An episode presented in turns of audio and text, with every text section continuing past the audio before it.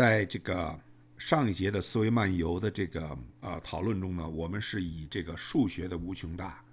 这个角度呢，来寻求就是这种神的这个无穷大和数的数学的无穷大有没有可以借鉴，或者是可以通过数学无穷大的这个概念上的理解，来这个追求对神的这种上帝的无穷大的这种。啊，更深的一个认知，呃，但是呢，通过我们上一节的这种各种各样的角度的讨论，我们发现呢，这条路是行不通的，因为这个从这个定义上来讲，对神和上帝的定义上来讲，它基本就是把这个数学的这种，经过最近这这两百年吧，两三百年或者三四百年，就是从这个十七世纪三百多年，从这个牛顿、莱布尼兹到这个后来的康托尔。这个对这个微积分、对这种无穷大、无穷小的数学定义的概念的这个不断的这个深入的认知，而神呢，把这些所有的就这个这个神学对这个所有这种数学的认知呢，全把它排除在外。就是你们说的这些，尽管你们现在学到了这些新的东西、新的概念、新的定义、新的定理啊，都不能应用，所以呢，就是把它排除在外。呃，那么这样的话呢，就是数学这个突飞猛进的几百年的这种突飞猛进，使人类对这个大自然的认识有一个一个一个质质的是一个变化。在过去的话，你可以想象的，没有牛顿的之前，这个对这个天体的运行，对这个宇宙的这个，尤其是太阳系的这个行星轨道，根本就没有什么太多的办法去去计算，只能是呃最最最可能的，也就是到了 Kepler 那一步，就是用一些呃用一些这种。观察出来的数学定律来描述，而不能像这个牛顿那样用万有引力更底层的一个基本的一个数学定律来导引出所有的这些其他规律。但是，OK，但是这些呢，前面我们讲都是不行，都不能用在这个对这个上帝的理解上。所以呢，呃，那我们就这一节呢，我们就再换一个角度，换一个什么角度呢？从逻辑的角度来推，看看上帝我们能不能达到一个什么程度。就是在这个逻辑的角度呢，和前面的角度呢就不太一样。前面的角度呢，从数学角度呢，我们是基本就出发点是这样，就是说我们假设你跟我讲的，从这个上帝的定义上，上帝是无穷这个无穷那个无穷无穷力量无穷这个什么不可知什么。然后呢，我呢想去看这到底我能用什么方法去理解它。而今天呢，我们是从另一个角度，从逻辑角度呢，我们不是这么去推，而是去想呢，就是我们有没有可能通过逻辑推理的方法证明。上帝是存在的，所以这里就不是说存在是不是无穷大的问题了。所以我们把无穷大的这个概念呢，就先放在一边，先推一下能不能存在，到底能不能存在，这个这可能性是不是存？因为我们现在没有任何证据，OK，没有任何物理证据，任何的观察证据，任何的这个这个思维上，我们前面讲了，也是基本全都用用所有的招儿，全都全都无法去这个脚踏实地的证明上帝是存在的，OK，呃。我现在就是说，我们 I'm talking about 这个这个 belief，I'm not talking about faith，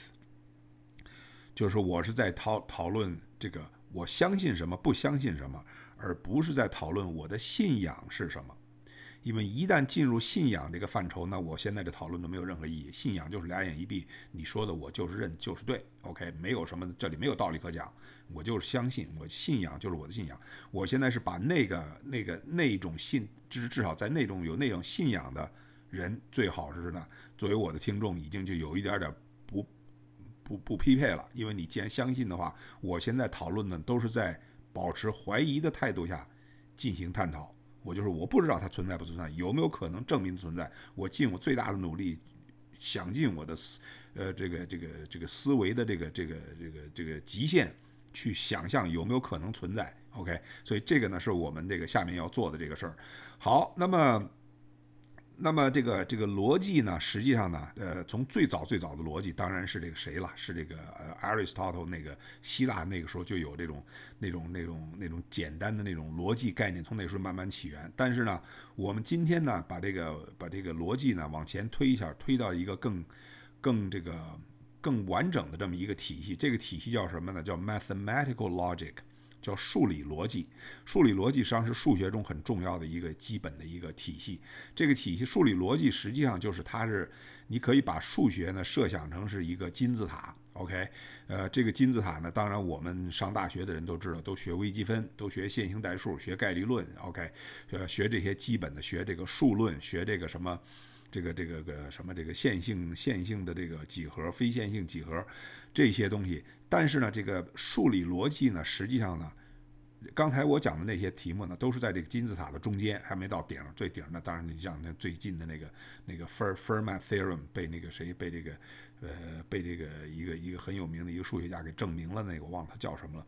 呃，那都是对数数学的最最顶层。而这个数理逻辑呢，可以说呢。是一个数学的最底层、最底层的根基，就好像说你盖这金字塔，这金字塔那个、那个、那个地下那一层的那个基石是怎么打的？OK，所以数理逻辑是数学的。你要真是所有的数学，你跟踪到最后，它都是以这个数理逻辑作为它的最基本的基础。OK，那么到这个基础是什么时候认定的呢？是一九零零年前后，就是十九世纪末、二十世纪初。这个时候呢，所有的世界上的这些著名的数学家，尤其比如说像这个 David Hilbert，那都是当时最有名的数学家。OK，什么是前面有那种什么 Euler，呃，尤拉、高斯，什么那都更早一些了。这些人呢，实际上他们都有一个最后逐渐转这个数学呢，就对这个数学的认知呢有这么一个基本的理念，就什么理念呢？就认为数学呢和其他的学问是不一样的。它是我前面也也讲过，这个数学和其他的学理念是不一样，它是一个自我可以封闭的。可以去开发的这么一个学问，OK，就是它不依赖于任何现实物理界的任何的现实数据、现实观察，它完完全全是一个抽象的，追根到底呢是一个抽象的逻辑关系的问题。数学实际上是一个抽象的逻辑关系问题。换一句话说，数学里用到呃呃推出来所有的定理、定律，所有的什么，它完全不希望呃完全没有必要去依赖任何数学以外的。其他的结果是什么意思呢？你像物理的话，你你你你实际上说到物理，你说是万万有引力、量量子力学、相对论，你说到最后，实际上这里有很多关键的东西是来自于现实世世界的现实世界的一些观察，而数学没有。数学我就是凭空从从呃这个这个推理出来。这个我在上一节已经讲讲到，我这里还要把它重申。这个实际上是是数学非常非常特殊的地方。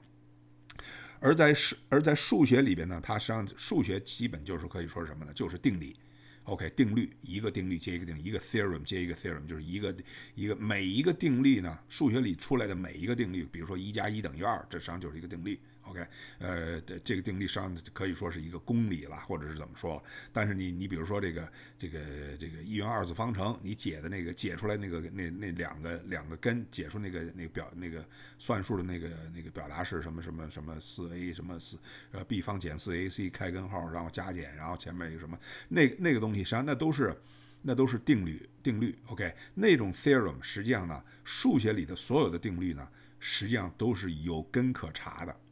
什么意思呢？就是任何一个定律，它不能说是我就告诉你这个就是 true，而是说任何一个定律，你都可以说我从最简单、最简单的公理一步步把这个定律推出来。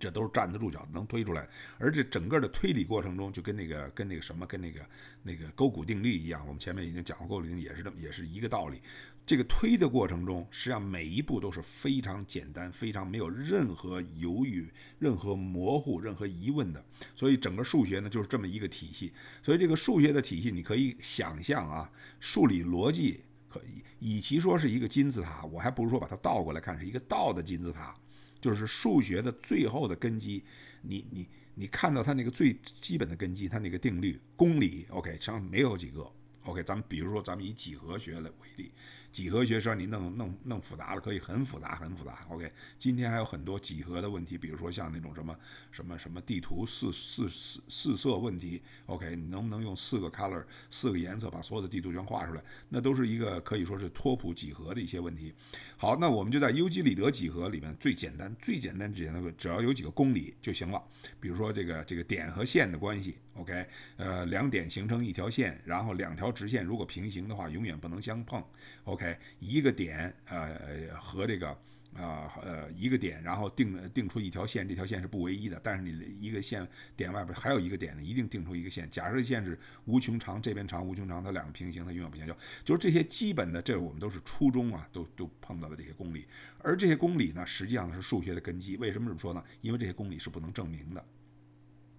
你只能是 take as granted，就是这些公理你是不能说我我去证明。两个平行直线永远不能相交。你去给我证明一下，你看你能不能把它证明出来？你只能把它是作为一个什么呢？作为一个想象中和你的思维想象中这个是和你的思维是一致的，但是你无法证明。你说嗯，这个我可以接受。OK，that's it。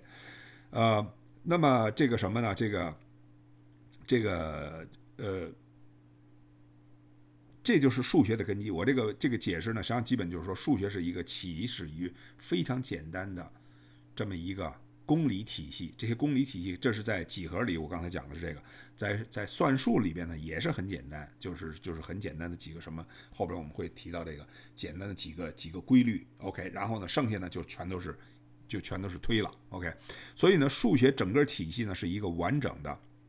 以示隔绝的这么一个体系，我为什么说以示隔绝呢？因为它不需要物理，不需要化学，不需要什么什么什么其他的什么什么这个这个什么生物学什么进进进化论，没有任何东西来去对数学的理定理有任何的影响。OK，它完全是自我封闭的。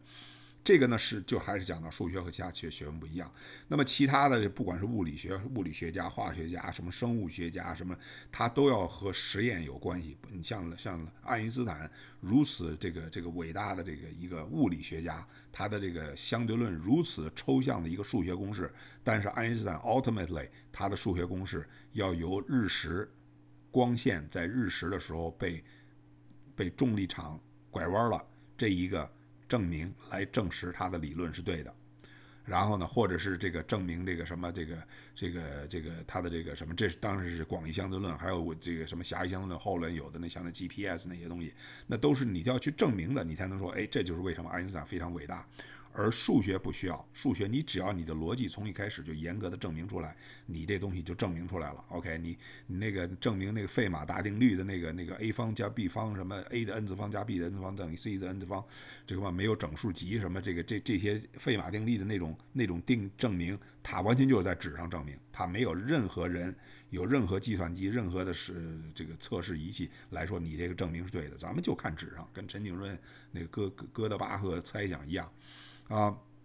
所以呢，呃，还有一个重要的区别什么呢？就是数学和其他的学问里面呢，数学里很简的公理非常简单，就公理就是不能再再证明的那种，你必须是接接受的那些公理，OK，必须接受的公理，axiomatic 或者 axioms。而这个数学里这里边很简单几个公理，像那几何里我刚才讲就那么几个，但是你一进入物理、进入化学的话，这就公理就多了，OK，公理就多了。可比如说像像爱因斯坦不是像像那个牛顿的那个。牛顿的那个那个万有引力，那个实际上在牛顿的时期，那就是一个公理，OK，就是两个物两个这个 object 两个物体之间的这个这个重重力吸吸引的重力相吸的力量，是它的这个质量的乘积和使它的距离的平方成反比和质量的乘积成正比，呃，还有就是量子力学里那种那种一级一级的跳，就是那个那个能量级别之间从这儿能跳到那儿，从那儿跳到那儿，你只能把它说成是公理。就是你你你你你无法，包括什么 Pauli's exclusion principle，包括那个什么什么那个那个那个那个多了，对吧？那个什么 Dirac equation 那些乱七八糟，那都是公理，或者是那像那薛定谔的那个那个什么那个那个 wave function 那种那种那种那种那种呃方程，OK，呃呃那个叫什么那个呃 probability 的 wave function，那都只能是说，你可以说它是一个某种一样是一个。公理，当然薛定谔那可以可以推一推出来的，但是你你你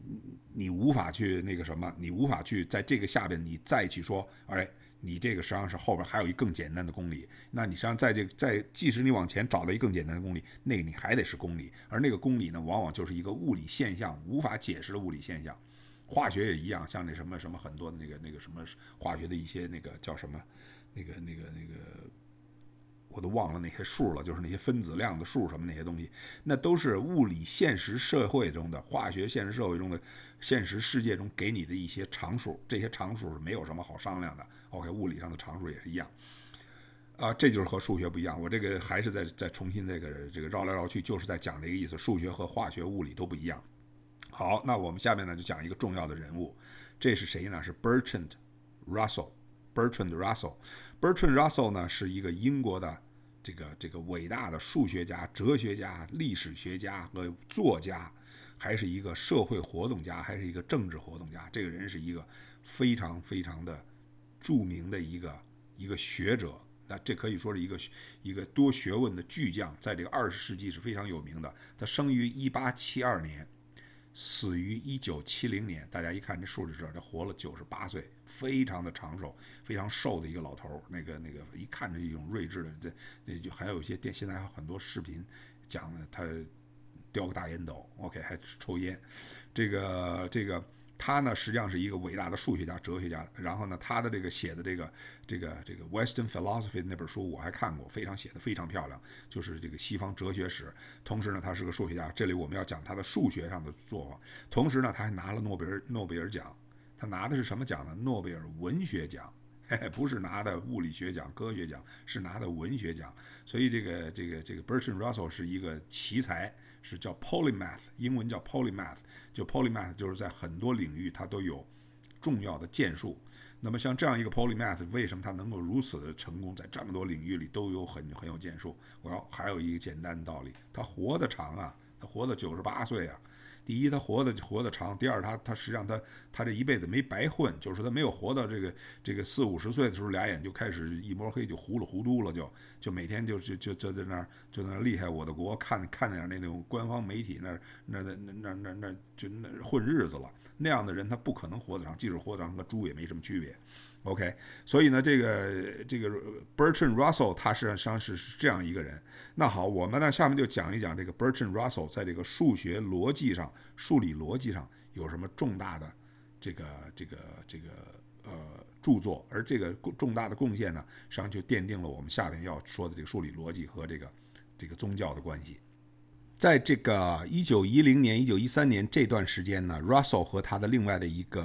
呃，合作伙伴叫 Whitehead，OK，这两个人呢合写了一个，实际上写本来是写了一个比较简单的一本书，但是后来发现越写越什么就收不住了，结果写了一个非常大的一个巨作，这个巨作叫 Principia Mathematica，OK，这 Principia Mathematica 这名字一听就有点像牛顿写的那个那个那个很有名的那个著作一样，它实际上就等于是数理数学原理或者是数学，就是等于把数学作为一个。一个一个 general topic 就是来研究，OK，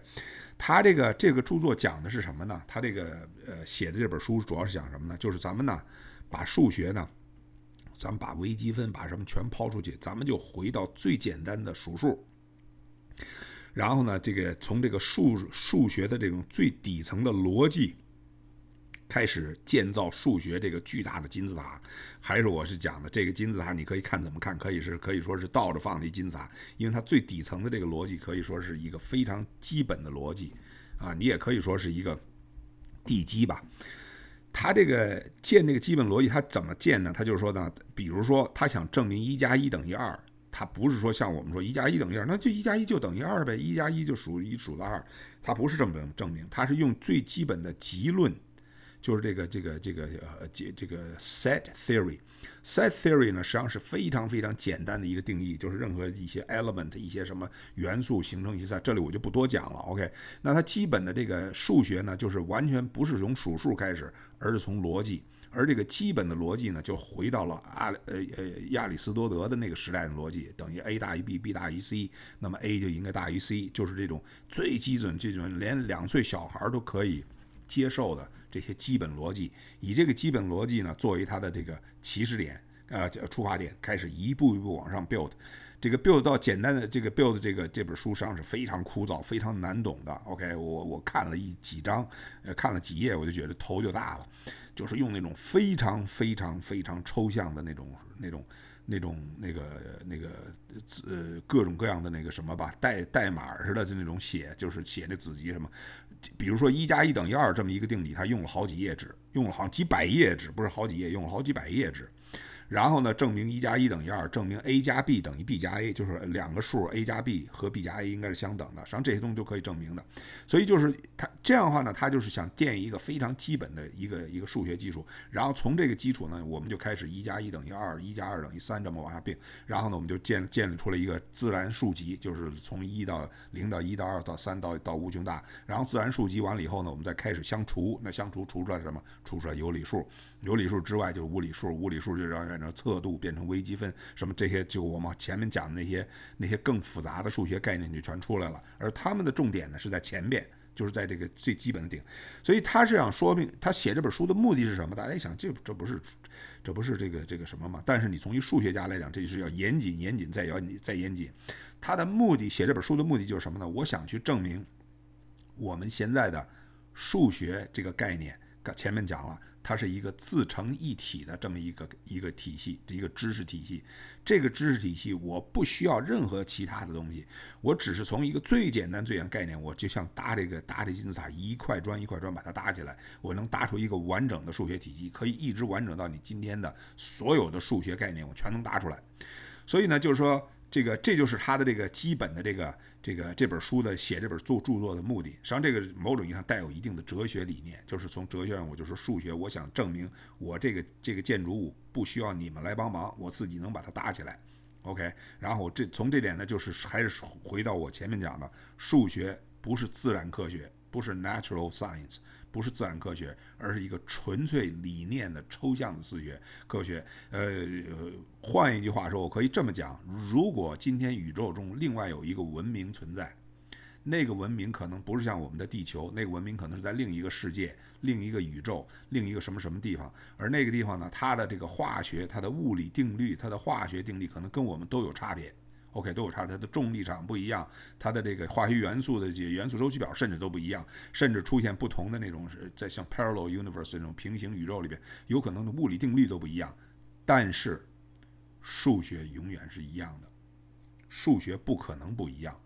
因为数学是纯粹用最基本的逻辑推出来的，所以这就是数学和自然科学不一样的意思。所以呢，这个谁呢？这个 Russell 和 Whitehead 就想说，就是想通过这个著作来证明一点，就是一个最基本的数学实际上是由一个基本的逻辑模块搭出来的。这就为什么管叫数理逻辑、数理逻辑的概念。而有了这些这些逻辑，加上最刚开始的最简单的那几个公理，OK。作为我的基础，我就可以搭出一个巨大无巨大无比的一个数学大厦。OK，呃，那么这种情况呢，实际上呢，呃，听着我刚才讲的，听着好像都很玄乎，很玄乎。我们还是举这个最最简单的，这当然例子有很多了。我们现在就举一个最简单、最简单的例子。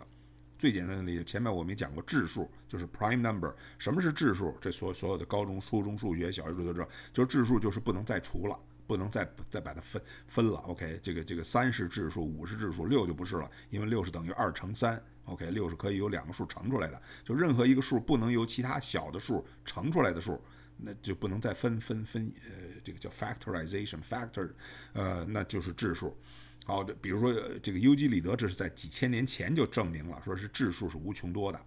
就是这个自然数里边有无穷多的质数。怎么证明呢？其实很简单，OK，你看我们就是用这个最基本。首先，我们就 start with one simple 这个什么呢？就是质数什么，就是不能再除的，就是质数。然后呢，这个质数呢是自然界的这个什么，就是以这个简最简单最简单的这么一个出发点，那么那么它就可以证明呃这个自这个数的这个这个自然数里边，你只要往无穷大数里边有无穷多质数，永远有，就是你多大的质数都有。那那咱们举一个怎么去证明呢？首先，咱们假设有一个最大的质数，有这么一个质数呢，就是最大。就是再大，因为你说不是你，咱们反过来证嘛。假如说是这个自然数集里边有一个最大的质数，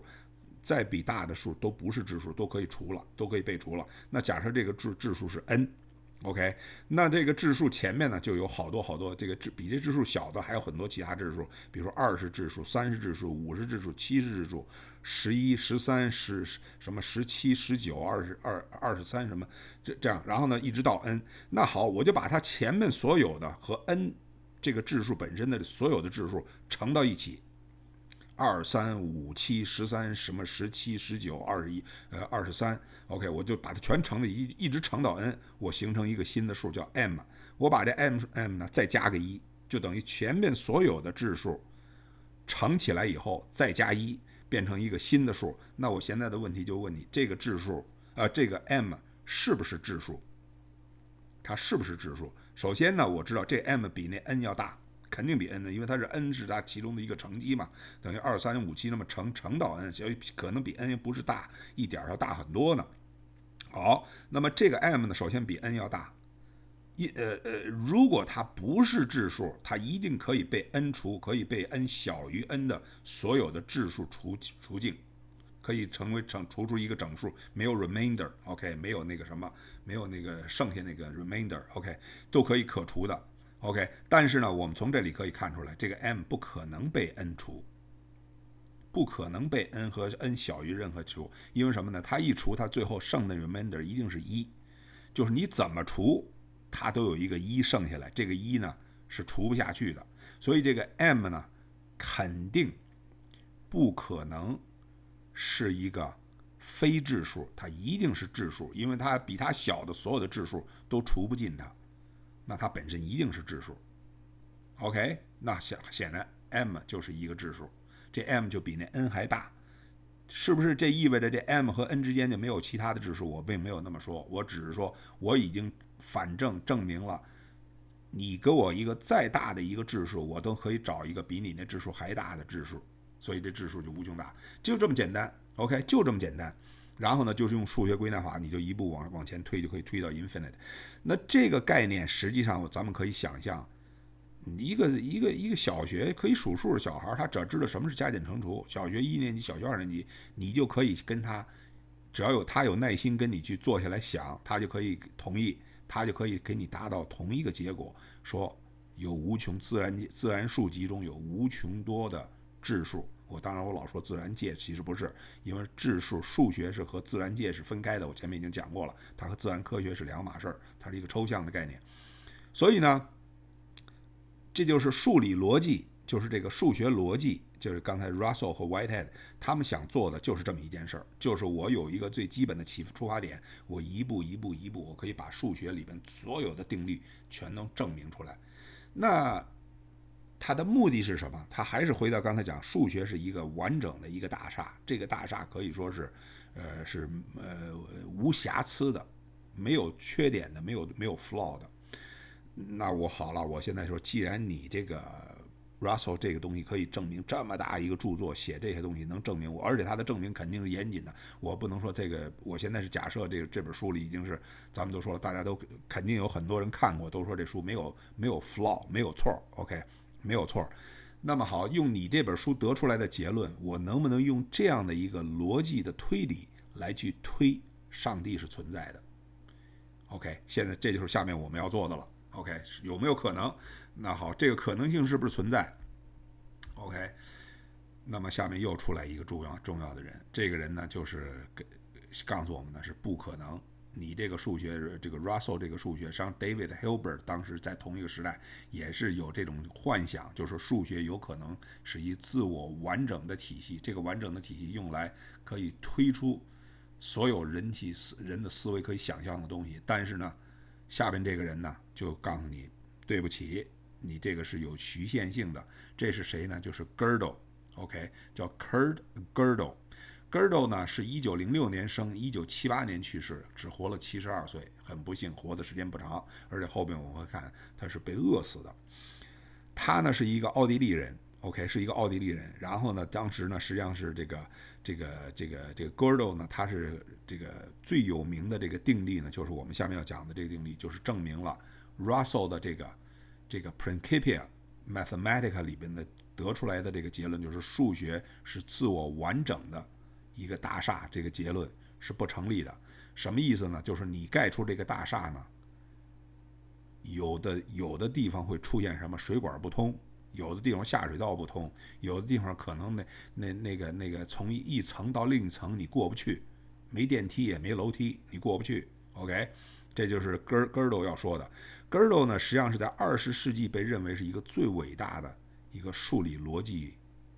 这个思想家，数理的一个一个一个 math logician，logician 在这是逻辑学家，OK，logician 实际上是一个数学家了，就等于是 one of the greatest mathematic mathemat mathematical logician。呃，实际上有的人把他甚至和谁并列呢？和阿亚里士多德并列，亚里士多德是在在西方历史上认为最伟大的一个一个一个思想家、理论家、科学家，OK。这个 Gödel 在什么时候？在一九三一年，那个时候呢，他才二十五岁，刚刚拿到他的 PhD，他是在维也纳大学拿到的 PhD，他是一个奥地利人，他不是犹太人。OK，interesting，很少这个这个那时候的那些著名的物理学家、科学家很多都犹太人，他不是，他是一个奥地利人，呃，奥地利当时德国人了，德意奥地利。他呢是刚毕业，大学这个这个 PhD 刚毕业，毕业以后呢，他就写了一个论文，这个论文呢就是 Incompleteness Theorem，就是不完整的定律。不完全定律，OK，不完全性定律应该这么说。他这个定律呢，就是彻底的把 Russell 前面讲的那个整个那个体系呢，不能说是否定了，而是指出那个体系有致命的缺陷。这个刚才讲的缺陷就是水管不通，楼与楼之间过不了人，OK，这里有问题。他这这个基本的定律是怎么说的呢？他说是这样，就是咱们还是。呃，以这个 Russell 的这个 Principia Mathematica，这叫 PM，就那个著作，那个著作实际上是，呃，尽管今天看的人很少，因为那著作非常难读、难懂，但是呢，这个著作仍然是在这个这个数学数学里面是被认为是一个奠基性的一个著作。他说，在这个 PM，就是 Russell 这个著作里面呢，他说呢，你这个著作呢，尽管你这个整个推理过程非常严谨、非常逻辑、非常严谨，什么都是也是一步一步都能推出来，但是我可以这么跟你讲。用你的这个推理体系，OK，有一种 statement，有一种数学上的这个这个这个这个这个这个公式，你是永远推不出来的。你不能推出来这公式成立还是不成立，或者公式或者是 statement 陈述，因为在逻辑上它都讲陈述，什么是对的，什么是不是是是是 true 还是 false，就是这个成立还是不成立，就是某些这个这个陈述数理上的逻辑上的陈述，你是无永远无法推出来的。OK，这是它的一个第一个含义。第二个含义呢？呃，第二个方面，他说呢，你如果想把你这个不能成立的这个陈述，把它变成成立，你把它本身就变成一个公理。OK，你比如说，我想陈述是 A 等于 B，最后呢，我证无法证明是否 A 等于 B，那我好，我就把它变成一公理。所谓公理，就是你就 take it with faith。OK，你就是你就接受了。OK，你现在假设就是 A 等于 B，那按按道理讲，你不能成立的东西，我就强行说你就只能这么接受，那这个系统不就完整了吗？这就 complete 了吗？那你就是所有的不能成立的东西，你只要找到我就说把它变成这个 axiom，变成公理，那这数学这个大厦不就成了？这咱们还是举一个例子，好像说我可以告诉你某一层和某一层之间永远通不了，永远通不了。OK。那你好，你说我干脆我打一个洞，我在那接一个梯子接上去，那这不就成就成了吗？但是呢，戈尔豆说呢，你即使把这个变成一个 axiom，OK，马上又有新的无法成无法这这个判断是是成立还不成立的新的这个陈述又冒出来了，又冒出来了。OK，就是还还用这个大了大厦的这个概念，这个这个比喻，就好像你一旦把这个楼这个这个楼梯打通了，这个层和那层打通了，我告诉你，马上又出现另外两个楼之间两层之间还是不通，永远走不过去。OK，然后呢，你再把那再打通了，对不起，又冒出一个层，因为这都是一个无穷无限层的楼啊，这都是一个。然后呢，所以呢，就是说你往里加新的公理，或者说像刚才说这楼梯之间打洞。嗯，不会解决你的问题。你只你你你加多少新的公里，都会有新的无法证明的那个 statement 会从这个系统里冒出来。OK，系统里冒出来，呃，而这是无法证明，就是你你无法，呃，不是说像我们说的，像这个什么这个陈景润那个什么哥德巴赫猜想，是不是能证明？不不是那个意思。这无法证明，就是你逻辑上你无法证明。OK，本身就出现逻辑矛盾。这个我们后边会举一些例子给举解释一下。所以这样的话呢，你你可以想象，你你你你，你可以想，那我就只要出现不通的楼层，我这个打一洞，只要不通的打一洞。那 Gödel 的 theorem 就说呢，你即使打无穷多个洞，你这楼里面还是有不通的层，就是说你有无穷多的 axiom，无穷多的定理给它定定住，给它给它给它给它给它变成公理，你也不行。所以这实际上是一个非常非常绝望的一个一个结论。OK，非常绝望，就是这个大厦呀，不可能完美，这个大厦不可能完善，不可能完美，永远有打不通的地方，不管你怎么做，OK，你永远打不通，OK，呃，怎么去理解这种什么什么不可能证明，还是什么，就是你永远不可能证明。我举的一个最简单、最简单的一个例子，大家就能看出来我为什么这个是永远不能证证明这是正确还是错误。咱比如说，我说一句话，This statement is false。就是说，我是说，我这句话不成立，我就跟你说这句话，我就说我这句话不成立。下面我问你，你认为我刚才这句话成立还不成立？这个本身就出现了矛盾，这就是你无法证明我成立不成立，因为说我说了我这句话不成立，那你要是同意的话，OK，你同意说我这句话不成立，那本身就什么？你意思就是说你同意我这句话是成立的，我刚才说的我这句话不成立，这句话是成立的，那我刚才说了它不成立，那你怎么能同意？所以你不能同意，OK，那好，你就你你就不能同意说我这句话呢是这个是这个。是是是不成立，那你意思什么？你就认为我这句话是成立的？可是我刚才说了，我这句话不成立，所以你看，你即你怎么看我这句话，你都无法判断我这个 statement 是否成立。这就是一个最简单、最简单的一个叫做 self-reference，OK，self-reference contradiction。所以从这个就是就是说，这个 Girdle 就是说呢，你这个 Russell 和和 Whitehead 这种以这种建的这种数学大厦。里边充满了这样的自我矛盾，而且这种自我矛盾呢，你即使是说像我刚才说，我这句话不成立，这句话我就说好，我们把它接受成公理。这句话不成立是成立的，咱们就假设这么说。这你一跟马上你你看这就出现了这种又出现了另外一种矛盾。咱们假设这矛盾我就可以接受，强行接受。对不起，你把这出接受了以后，我马上可以说另外又出一个 statement，跟你这个呃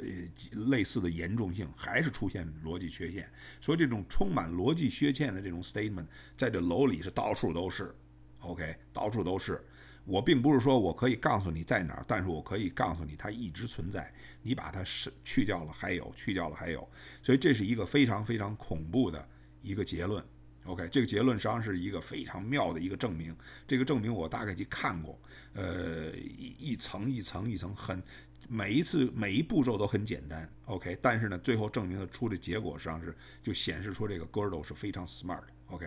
所以呢，它这种不完整性的这个定理。不完全性定理，OK，实际上呢就是这么一个结果，就是说你你你这大厦是有严重缺陷的，呃，不但是你这个由这个 PM 由这个呃 Russell 和这个这个 Whitehead 这这个著作里定义的这个数学体系呢，不但它本身有缺陷，而且你连修改的机会都没有，就是你不能说我把这个体系重新的重新的加强加强一下，把它重新加一些新的定理，没戏，所有都不行。这个根本上呢就是一个缺陷，OK，所以呢就是说这种这种缺陷是无法修复，无休止的去修复都无法修复，永远有新的漏洞，而且这个漏洞永远是超出你的修复范围，OK，你无法修复，不管你这个定理怎么定义，所以呢这个呢就是说等于是说整个把这个数理逻辑的这个大厦整个彻底是千疮百孔。OK，整个给给破坏掉了，所以这个 Russell 实际上本身也是很很失望。尽管是 Russell 写完这本书以后呢，他就再没有涉及这个数学、数理逻辑这个领域，他就开始去搞哲学，搞什么。像 Russell 是一个后来变成一个政治理论家、这社会社社会学家，所以他就有很多很多不同的贡献。但是呢，这一部分呢，他就没有再回来。但是别人看呢都知道，就是这个无法修复，确实是无法修复。他这个这个著作就是无法再去根据 Gödel 的这个。这个不完整性的定理，把它重新给它修改。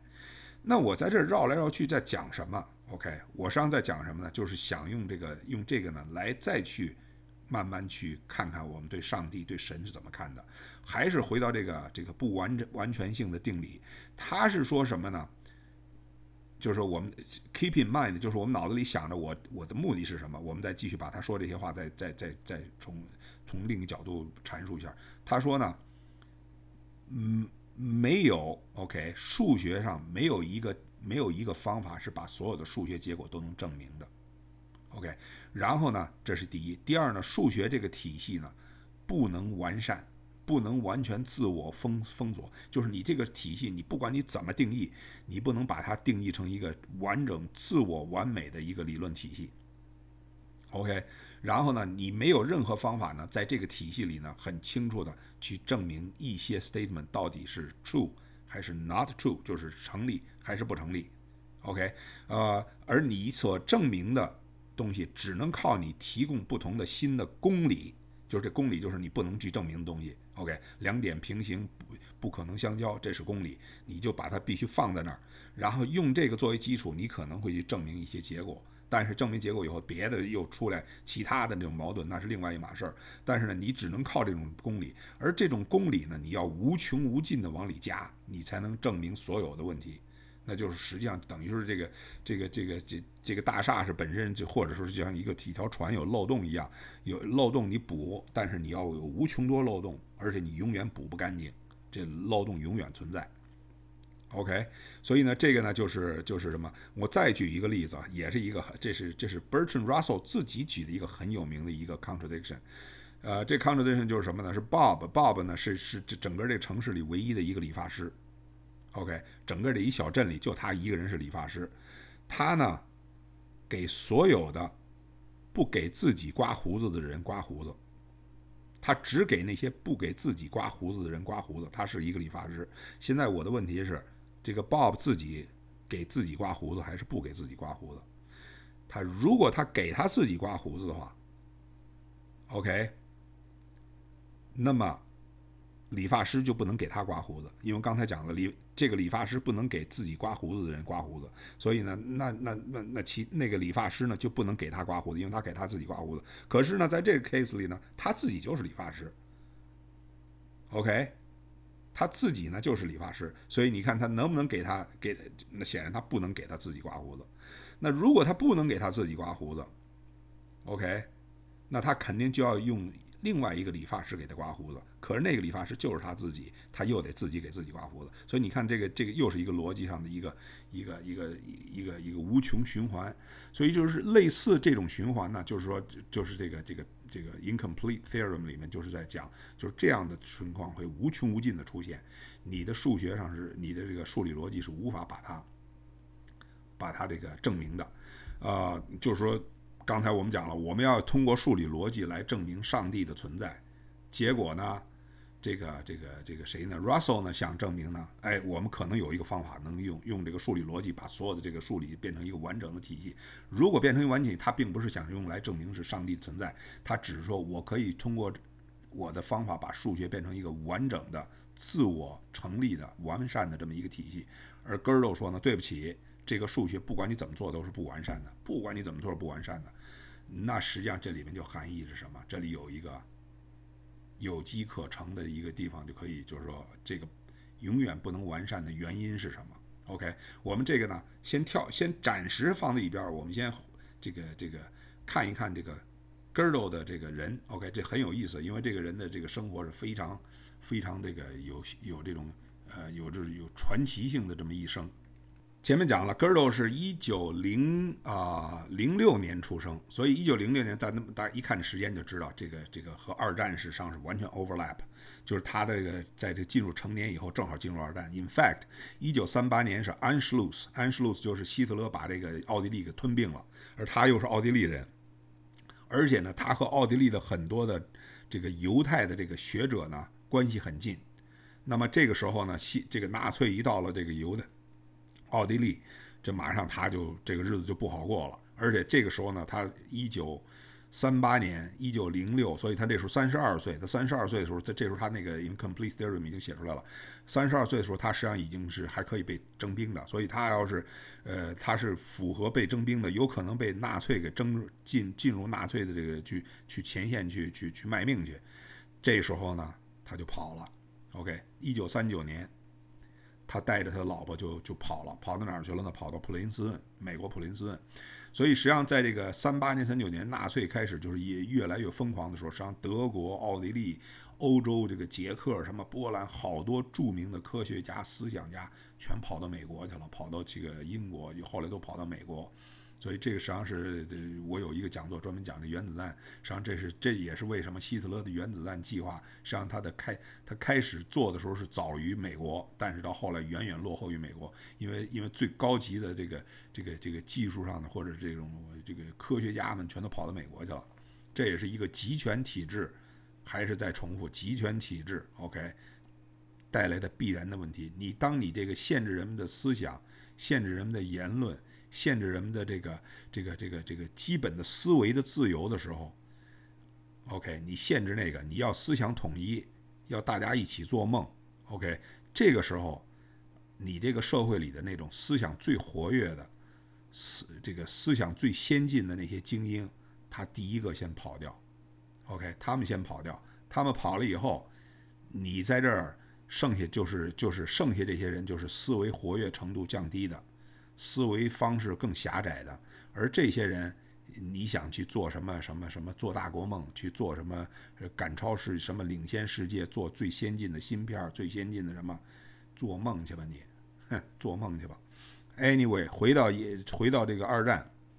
结果呢，戈尔就带着他老婆一起跑到了普林斯顿。到普林斯顿，一九三九年，大大家想想，普林斯顿谁最有名啊？在那时候，爱因斯坦那时候已经在普林斯顿了。所以，戈尔多和爱因斯坦这都是德国人，爱因斯坦也德国人，戈尔多是奥地利人，两个人讲德语，说的是母语，两个人马上成为非常好的朋友。而且更有什么意思呢？他们都是在这个同一地方工作，在那个那个那个 Institute for Advanced Study。这两个人每天上每天是去工上班，就是一一起走路，一起上班，一起下班。整天就在一起这个聊天，一路走一路聊，所以这两个人就成了一个 lifetime walking partner 和 talking conversation partner，就是非常这个这个这个非常投谈的非常投机。实际上，戈尔多对爱因斯坦的相对论、广义相对论，后来还有一些很很重要的一些建树的一些理论。然后呢，他们俩谈话的内容呢，就据说是很少有人知道他们到底谈什么了。但是显然是爱因斯坦对戈尔多非常非常的欣赏。戈尔多比比爱因斯坦小很多嘛。因为戈尔多一九零零，爱因斯坦一一八一八八几年还是一八七几年，一八八几年，所以他比戈尔多大大大二十多岁，三十岁，等于是他的长一倍了。但是呢，他非常喜欢这个戈尔多的这个思维，所以呢，这个这个爱因斯坦在临去世的时候，一九五几年的时候，临去世前，他就说：“他说我实际上我的后半生啊，在在 Princeton 呢，没有做什么重要的 work。”就是我没有我的后半生的 work，确实，大家想爱因斯坦晚晚年确实在这个在这个相对论以后就没有太太重大的这个什么。他当然在量子力学上有一些有一些这个有一些重要的 paper，呃，而且重要的 thought experiment，但是对量子力学上来讲，他没有一个根本的这个这个贡献。但是他就说呢，他说我的晚年的贡献就是在科学上没有没有太做太多事儿。但是，OK，他说我来到 Princeton 呢。我最大的这个这个这个 privilege of walking home with Girdle，OK，就他认为我这个这个我能够晚年的时候在 Princeton 工作，每天下班回来和 Girdle 一起走回到家，这是我一生的荣幸。就你就想想爱因斯坦对 Girdle 的这个这种这种这种这种佩服啊，就是显然 Girdle 是 super smart。一九四七年的时候，爱因斯坦带着 Girdle 去这个去做这个公民考试，这是 Girdle 入入籍嘛，入美国公民。入美国公民，这个时候你要是想是到那个 Trenton，OK，Trenton 那个美国移民局那个国移民局，那时候显然就是你你举手宣誓，我为美国效忠，美国宪法效忠就完了。爱因斯坦往旁边一坐，人家移民师一看，我操，这爱因斯坦一九四七年，这这这是世界上最有名的、最有名的科学家，最有名的这个这个思想家，最有名的人了。结果陪这 Gordo 来来考试，那显然这这 Gordo 是因为 Gordo 本身在那时候并不是特别有名，显然这 Gordo 不是一般人也呀。然后就在这时候，这 Gordo 跟这个移民局这官吵起来了。怎么吵起来？并并不是移民官跟他吵，是他跟人吵。他说：“你们这个美国的宪法有逻辑陷阱。” OK，他开始要从数理逻辑上证明美国的宪法无法免无法完全避免这个存在独裁的可能性。就是 U.S. Constitution is logically flawed and could lead to dictatorship. OK，就是有呃，他把这个美国的宪法，美国什么，他研究他就发现这个逻辑上有那么一条，有一个陷阱，通过这个陷阱钻进去以后，你可能就会出现一独裁。结果这个把这个把这个这个这个这个什么这个这个美国的这个移民局这官给弄的，就是就是就是下不来台啊。他跟人那没完没了的跟人做这个二狗那你可以想象啊，这这咱们先说这边这，所以在这时候就很尴尬。这个爱因斯坦旁边就是一个劲儿的制止他，你你你你你把这事儿解决完了，你再去论证。所以人家那官儿一看这这种情况，显然这是一个一个 mad scientist，是一个非常非常的那种 那种那种什么的，所以就是根本就就是他是想证明，就是说你这个 language OK 就根本就不行啊，你这个宪法里面有有漏洞，这个那个，然后最后那个移民官说你别说别说了，赶紧赶紧盖章，你赶紧拿公民走，所以这事儿就这么过去，就成为了一个很有名的一个一个小故事。呃，你可以想象为什么讲这段故事，你可以想象啊。现在想想，你在中国，你你你你突然的你在那个中国那个那个那个政府那官员那儿说，你说这共产党党章，实际上我原来有一讲讲马克思是不是靠谱，就是讲这个共产党党党章里面的讲的东西和今天中国现实社会出现巨大的不可容下的不可调和的矛盾，这种巨大不可调和的矛盾，在中国十四亿人里几乎没有人敢指出来这个矛盾今天这么大的存在，所以可以想象这很恐怖的一情况。OK，就十几亿人不敢去指出来如此荒唐的水火不相容的矛盾，就是你为共产主义奋斗终生，同时呢，你们这帮人在这儿拼命的这个为自己捞钱，然后整个这个中国的这个社会体系、经济体系，甚至你从它的文化、从它的娱乐每一个缝隙里边，你都看出来和他们宣誓的《共产党宣言》里面的那个那个宣誓誓词是相违背的。结果没有任何人敢承认，包括我自己的大学同学。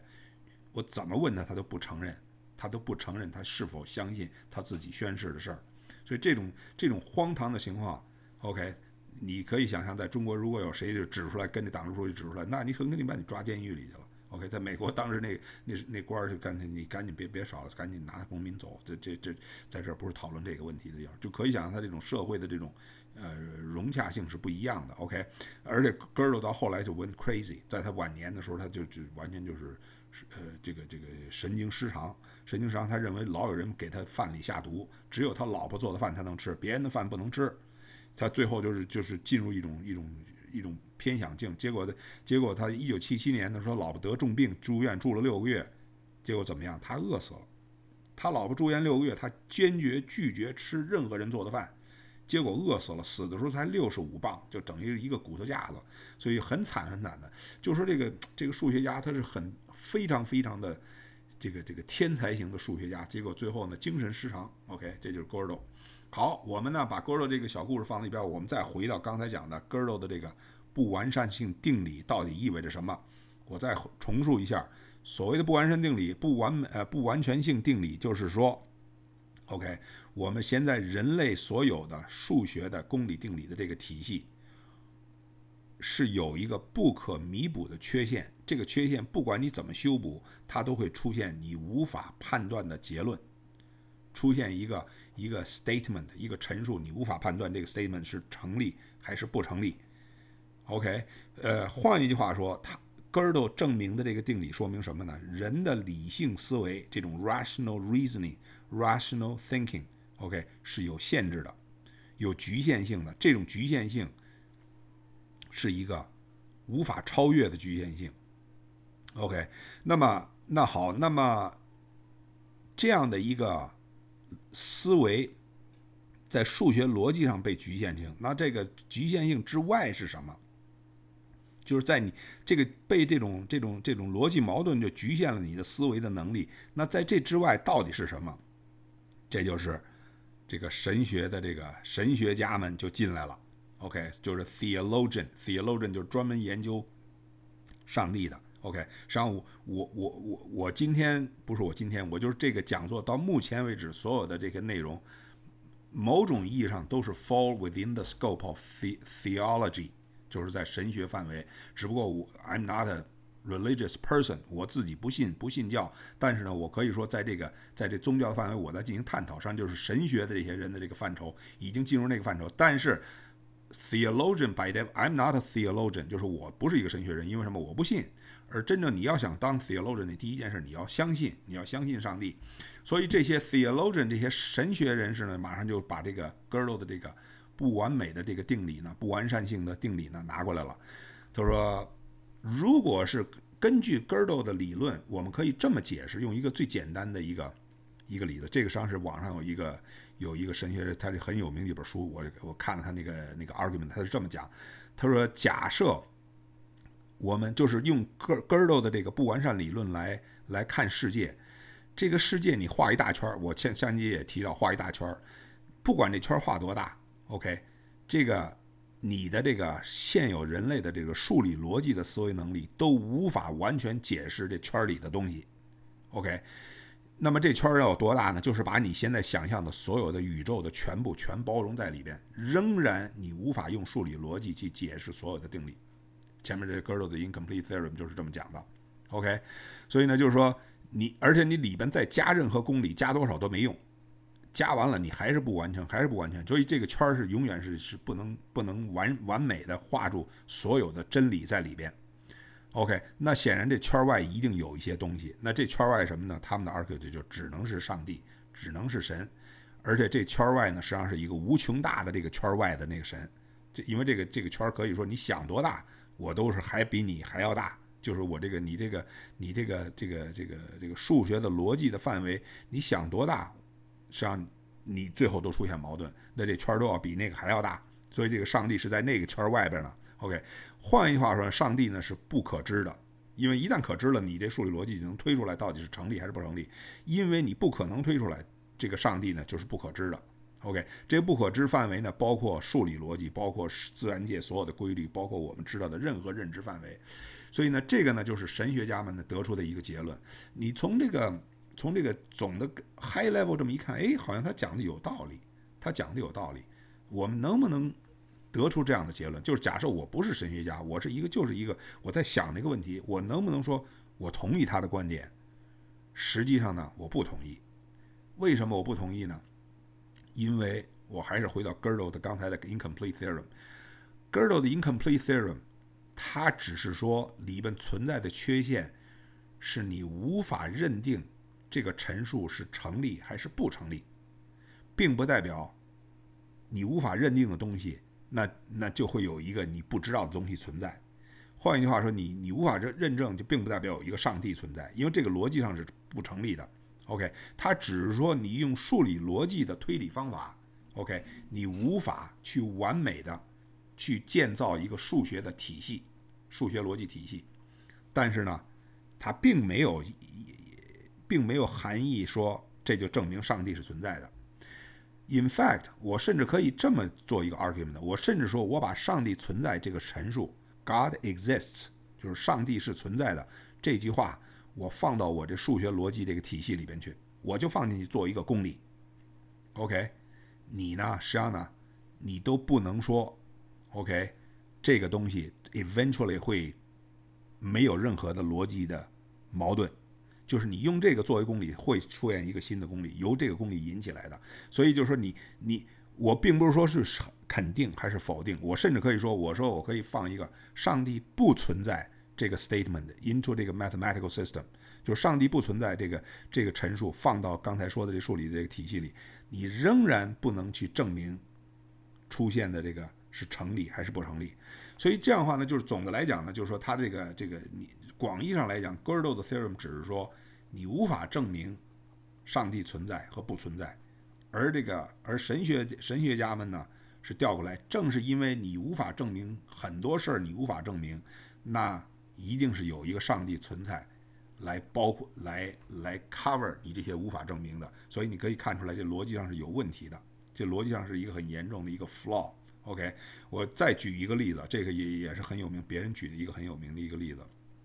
例子什么呢？假设你坐在一个黑屋里，这屋里是空调，温度合适，但是没有窗户，哦，黑不隆咚。然后呢，温度很舒服，你坐在一躺椅在那坐着，一个人静静在那坐着。然后你就在想，你说在太阳和地球之间的轨道里有一个有一茶壶在那飞呢，那茶壶就跟也是也一个公转，跟太地球一样公转的太阳。这茶壶在那有一个 teapot 在那转，OK，嗡嗡嗡绕着绕着太阳在转。你你你可以想象有这么一个东西。那你能不能证明这个东西存在和不存在？显然你是不能证明的，因为你没有任何的工具，任何什么，你只能说从你的意愿上，你想有可能存在，但是你无法证明它存在，因为你也看不到、摸不着，你没有天文望远镜，你也没有任何的方法，你只能是用你的思维的话，这个可能性你不能排除，但是你也不能不能这个这个认定它一定存在，但是呢，你希望它存在，因此呢，它就存在。所以这就是这个刚才讲的这个 theologians logic，就是这么一个逻辑。我希望上帝存在，但是呢，你现在呢无法证明上帝存在不存在，因因因此我认为上帝是存在的。实际上我可以倒过来，因此我认为上帝不存在。OK，那么那么那在这样一个同样的这种 syntax 或者同样的这么一个逻辑下呢，这个 Immanuel Kant 还是我前面讲的那个普鲁士的很有名的那个哲学家，他是这么他是这么讲的，他说呢。